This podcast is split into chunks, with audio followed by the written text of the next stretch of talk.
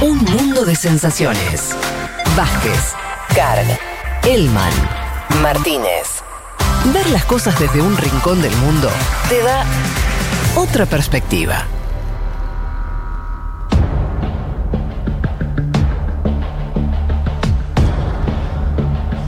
Buena cortina. Sí.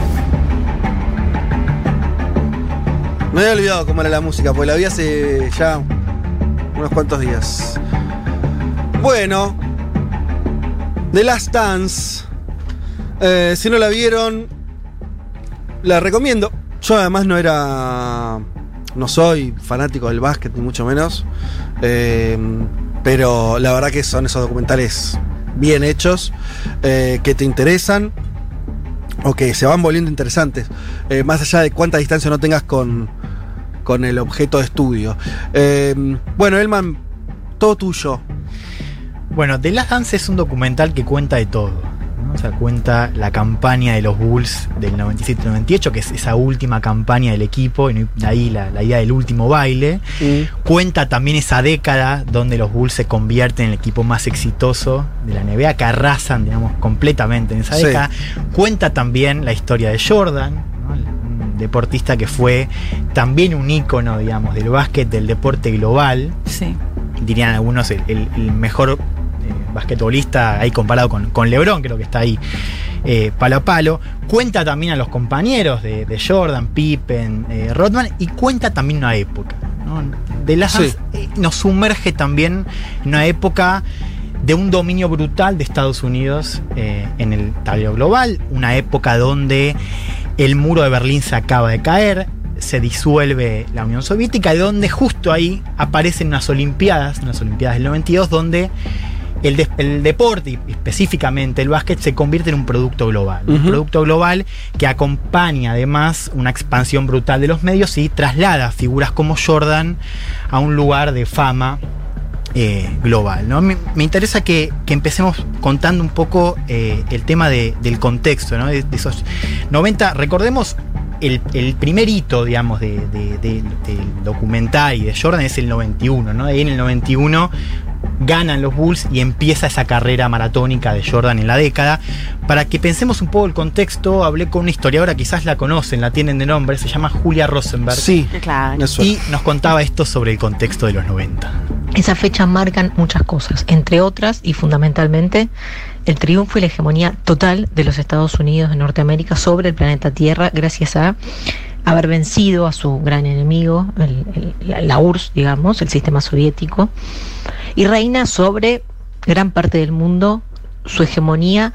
Me interesa pensarlo más que en términos económicos o militares o de ocupación territorial, en términos culturales, ¿no? Esto ya lo decía Fukuyama en su texto del fin de la historia de 1989, que efectivamente el triunfo de los Estados Unidos y el triunfo del capitalismo era un triunfo cultural. Bueno, y hay un poco la idea de Jordan y el equipo acompañan ¿no? esa narrativa del dominio total. O sea, vos ves una persona y un equipo que dominan completamente la, la década del campeonato y demás. Digo, hay un paralelismo ahí, me parece interesante para, para trazar. Hay un momento previo a esa expansión que se da en el 92, digo, ahí Julia mencionaba 89, 91, ahí hay un momento que es como Jordan, y esto el documental lo muestra, ordena un poco las cosas dentro de la liga para que esa liga se pueda exportar. De esto hablé con Fernando Manuel Suárez. Fernando cumple dos funciones excelentes acá, que es muy fanático del básquet, sabe un montón, y es historiador de la Universidad de Mar del Plata. Nos decía esto acerca del rol de Jordan dentro de la NBA. Sí, Michael Jordan representó un quiebre para el, para el básquet profesional creo que a dos niveles. Por un lado a nivel de la profesionalización, eh, una liga que como se ve en el documental en los 80 estaba plagada de excesos y de problemas graves tipo profesional. Y por otro lado, como fenómeno comercial, está claro que el fenómeno Jordan, incluso en un mundo pre-redes sociales, implicó, sobre todo después de los Juegos Olímpicos y paradójicamente también con la película Space Jam, una expansión inédita, realmente un mercado mundial.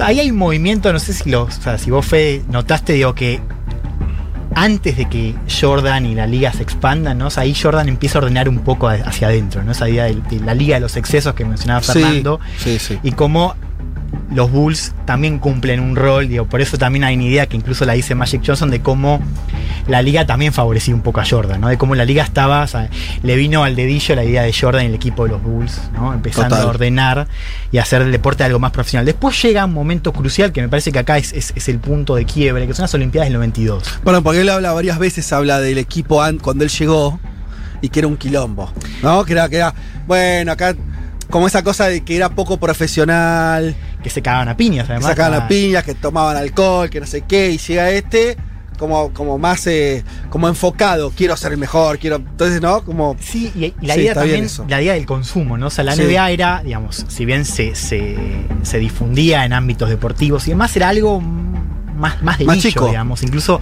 aparecían programas más de, de la noche, digamos, no tenía la trascendencia que podían tener el fútbol en, en otros lugares del mundo o el fútbol americano incluso en Estados Mm. Unidos. De Y, y Jordan, firma muy rápido, o sea, eso no sé cómo es, pero muy rápido cuando está, creo que antes de ganar el primer campeonato ya tiene una firma importante con Nike y, y demás, como que al toque la cuestión de consumo. Bueno, ¿no? ahí, ahí es interesante eso. Ahí se da Sí. digo, esta- estas condiciones, ¿no? Donde Jordan además empieza a hacer la cara de marcas Mm. que con la globalización se vuelven un producto global. ¿no? Total. Y Jordan mismo se convierte en un producto global. Decía, hay un momento previo a esas Olimpiadas del 92, digo, Jordan ordena la, la liga, empieza a ganar, gana el primer campeonato en el 91 y ahí empieza este mito, ¿no? De la dominación de Jordan y de los Bulls. Las Olimpiadas del 92 fueron las, primeras Olimpiadas después de la caída del muro, ¿no? Ahí Estados Unidos arma su equipo eh, de estrellas de la NBA, digo, esto era algo inédito comparando los, momentos anteriores, donde sí hay una, dominación de Estados Unidos, pero no de la manera en la que dominó el 92 con ese equipo y el mito que se lleva a otro plano con el Dream Team, Magic Johnson, Bird y Jordan juntos en el equipo, y ahí es el momento de quiere donde el básquet se expande de manera global. Esas Olimpiadas trasladan el básquet a un eh, escenario del deporte global y hay que tener en cuenta algo.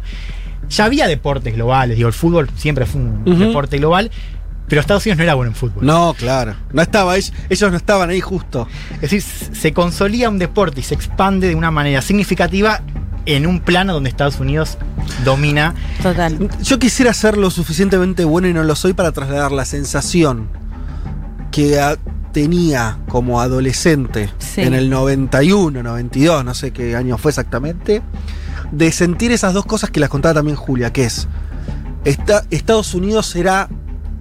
Realmente estaba gana- había ganado algo importante. Me refiero a la Guerra Fría, a la caída del no sé cómo decirles cómo eso se sentía en el aire de forma tan muy plena, muy fuerte.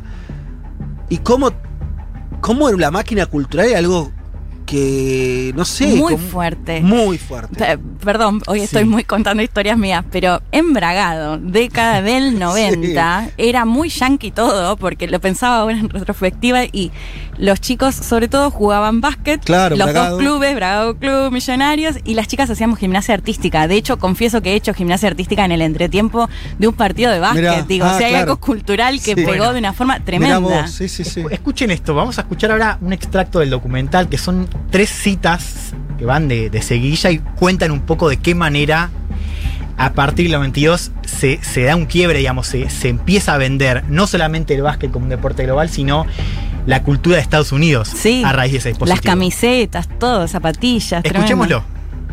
Yeah, I think it was the first time that sports was being sold in a cultural way.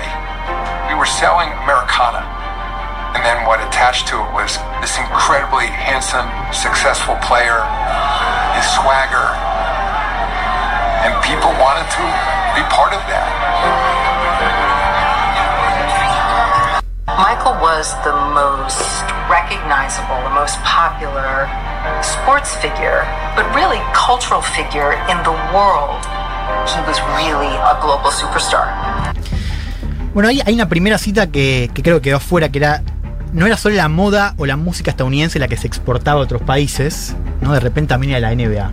Claro. Y ahí el- el- la segunda, que me parece la más interesante, que la dice incluso un ejecutivo de NBA, dice, fue la primera vez que el deporte se vendía de forma cultural, ¿no? Estábamos vendiendo, lo dice el propio ejecutivo, estábamos vendiendo la cultura estadounidense. Y lo que te atraía a eso era este jugador increíblemente guapo y exitoso, canchero, y todos querían ser parte de eso.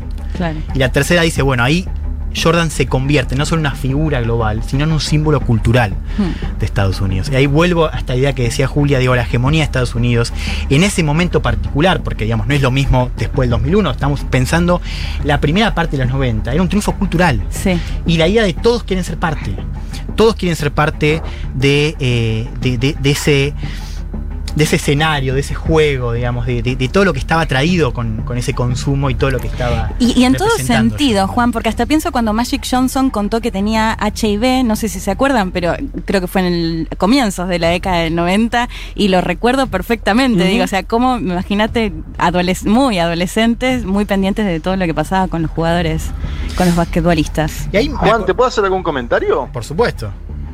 No, te digo, algo que me parece que no está en el documental y que es interesante para pensar tu columna, es que yo me preguntaba, el declive de Estados Unidos a nivel eh, mundial, ¿no, no se ve también eh, bastante nítido en el declive de Jordan? Un declive que no aparece en el documental, porque digo, el documental omite cuando Jordan perdió jugando para los Washington Wizards. Jordan después de todo esto vuelve. Eh, el documental omite cuando Jordan después pierde gerenciando a Charlotte Hornets, otro equipo. Son dos experiencias muy malas, malísimas de Jordan, por ahí equiparables acá a Maradona cuando volvió con Newell's, por ahí equiparables a Maradona cuando dirigió a varios equipos. Ahí Fede eh, nos contará su experiencia, pero digo, eh, Jordan no siempre ganó. Eh, y en el documental siempre aparece esta imagen de me atacaron, pero yo ahora ataco mejor y gano, obviamente por el Jordan de los Chicago Bulls. Sí. Y me parece que hay una especie de, de paralelismo entre el declive de Jordan como deportista y como figura del deporte y el declive de los Estados Unidos de América. Fíjate que él se va de, lo- de- de los Bulls o deja Sí. los Bulls y a los dos años China ingresa en la OMC, se despliega a nivel mundial. Bueno, no, no quiero meterme mucho a fondo en eso, pero me parece que hay, hay algún tipo de analogía. Y después lo otro, qué espalda que tiene Maradona. Entre nosotros es impresionante ver, después de ver este documental, eh, Jordan no se anima a apoyar a un candidato demócrata. Es increíble. Bueno, ahora vamos a ver un poco de eso. Yo tomo lo que decís, lo quiero dejar para el final como una pregunta y ahí quiero tu, tu opinión porque me parece que hay un personaje que muestra eso en el documental.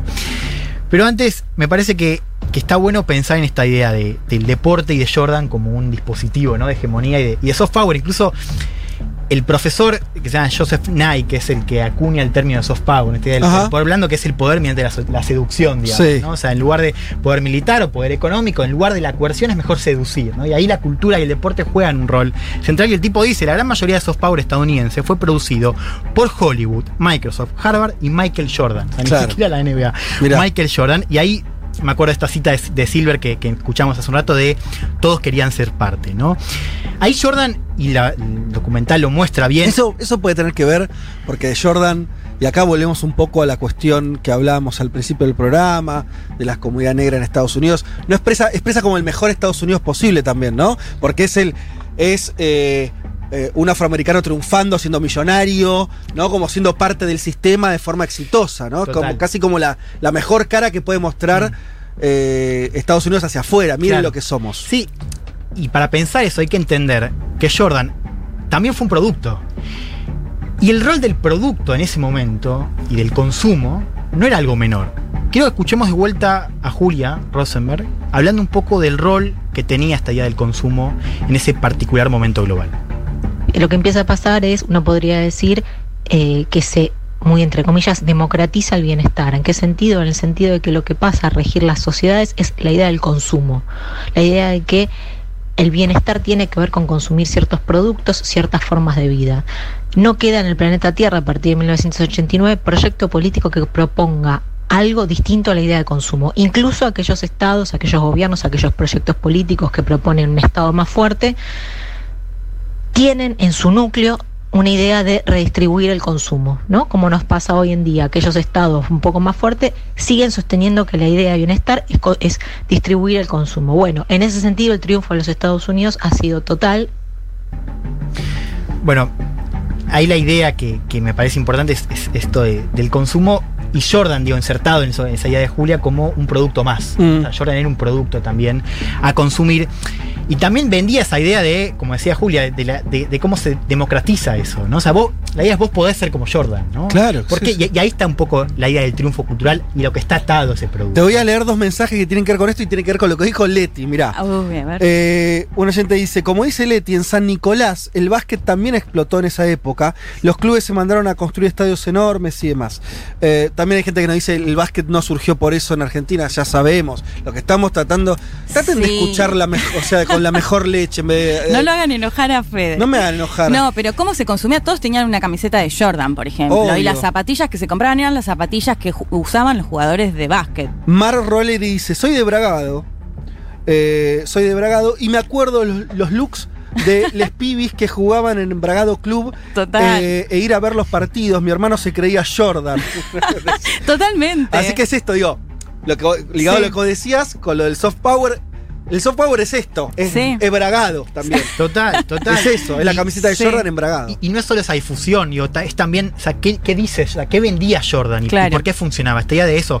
Vos podés llegar a hacer eso, ¿no? E- Esa es un poco la idea del Sí. cine americano, digamos, ¿no? Si vos te esforzás, podés llegar a ser, Jordan, a ser Jordan. Y si no podés ser Jordan porque no tenés el talento de Jordan, al menos podés consumir los productos que consume Jordan. De hecho, el hay un capítulo que es el capítulo de las Olimpiadas que muestra la publicidad de Gatorade, que es Sí. Be Like Mike, ¿no? Sí, sí. Vos podés ser como. Mike. Vos si tomás Gatorade, si usás la zapatilla de Jordan, podés ser como él. Digo, ahí está de vuelta idea de- de- del, do- del doble juego Sí. del consumo.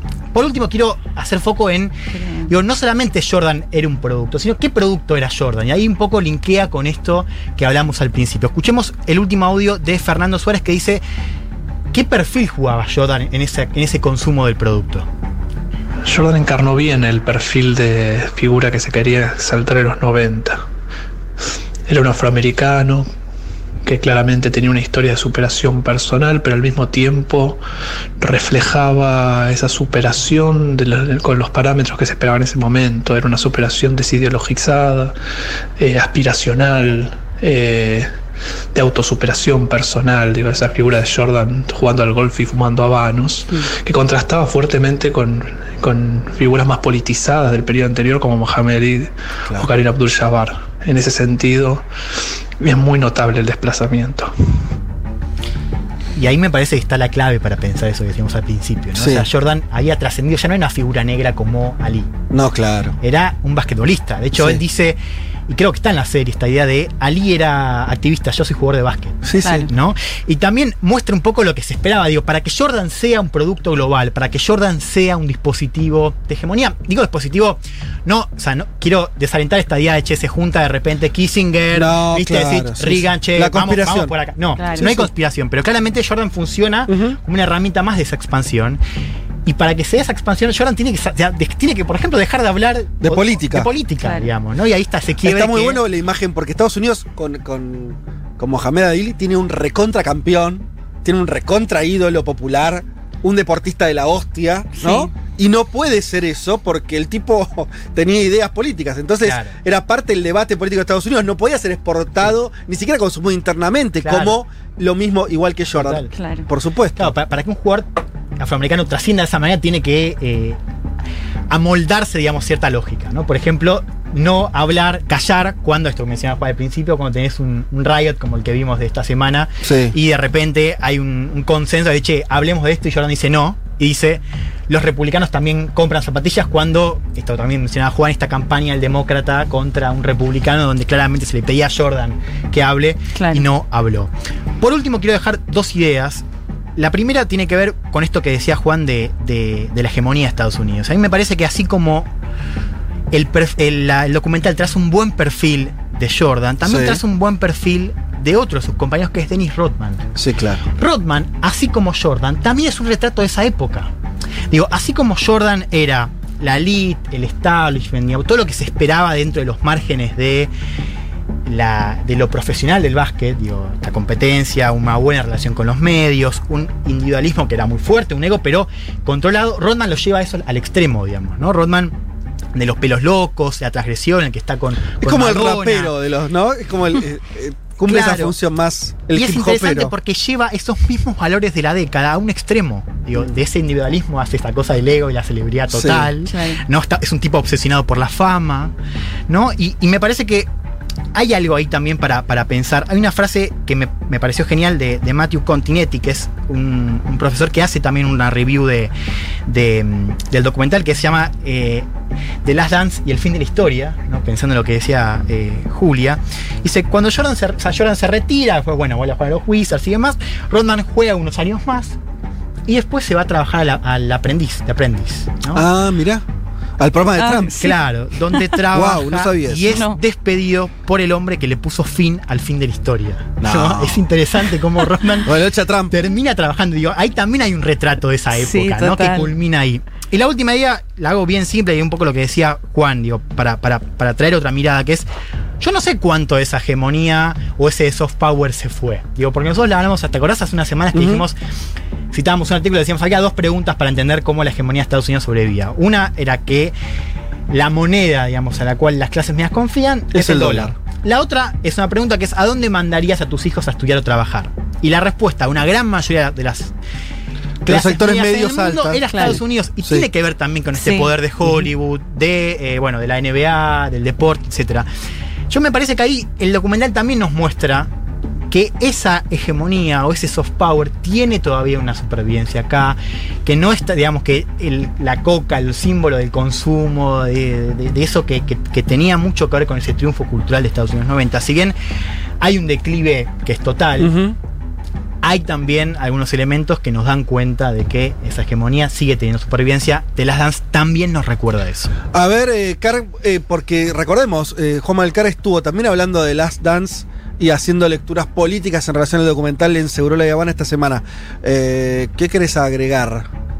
No, no, me parece que está perfecto eh, lo, lo que marca Juan. Por ahí un poco con, con el personaje este de Dennis Rodman que se venía charlando, un personaje extrovertido que aparece en la serie yendo a Las Vegas, que es el novio de Madonna. Bueno, ahora es amigo de Kim Jong-un, este señor. Digo como para mostrar. es. Más allá, más allá de que él, más allá de que él está completamente desquiciado, Sí. También puede marcarnos algo de que aquel que estaba, que era novio de Madonna, que estaba de fiesta en Las Vegas, que se iba de los entrenamientos porque le gustaba, le gustaba ese tipo de cultura norteamericana, terminó apoyando a Kim Jong-un en Corea del Norte, ¿no? Es amigo personal de él.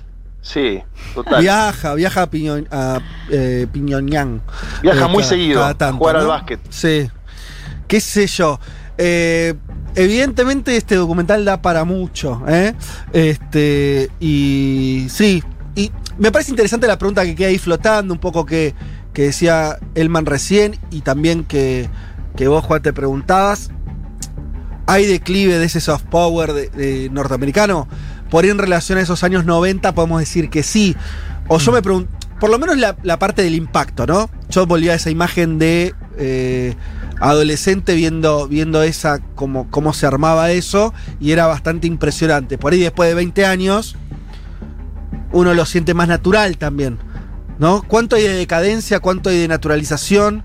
Eh, es una pregunta interesante en relación también a China, lo que vos decías, eh, Juanma, de, bueno, va surgiendo otro poder paralelo, ese poder le disputa, soft power no le disputa, puede, no puede, no sé, son cosas ahí que me parece que no tenemos respuestas acabadas, pero son las preguntas que están en el aire y nos van a acompañar de acá en más. Eh, bien, bueno, tenemos muchísimos mensajes. Lamento no poder eh, leerlos, realmente son cientos y cientos. ¿eh? Eh, bueno, hay muchos, muchos. Se ve que este, este tema... no, sí, sí. Pero bueno, sí, Bruno dice, Jordan era el icono que necesitaba Estados Unidos para expandir un producto eh, autóctono del lugar.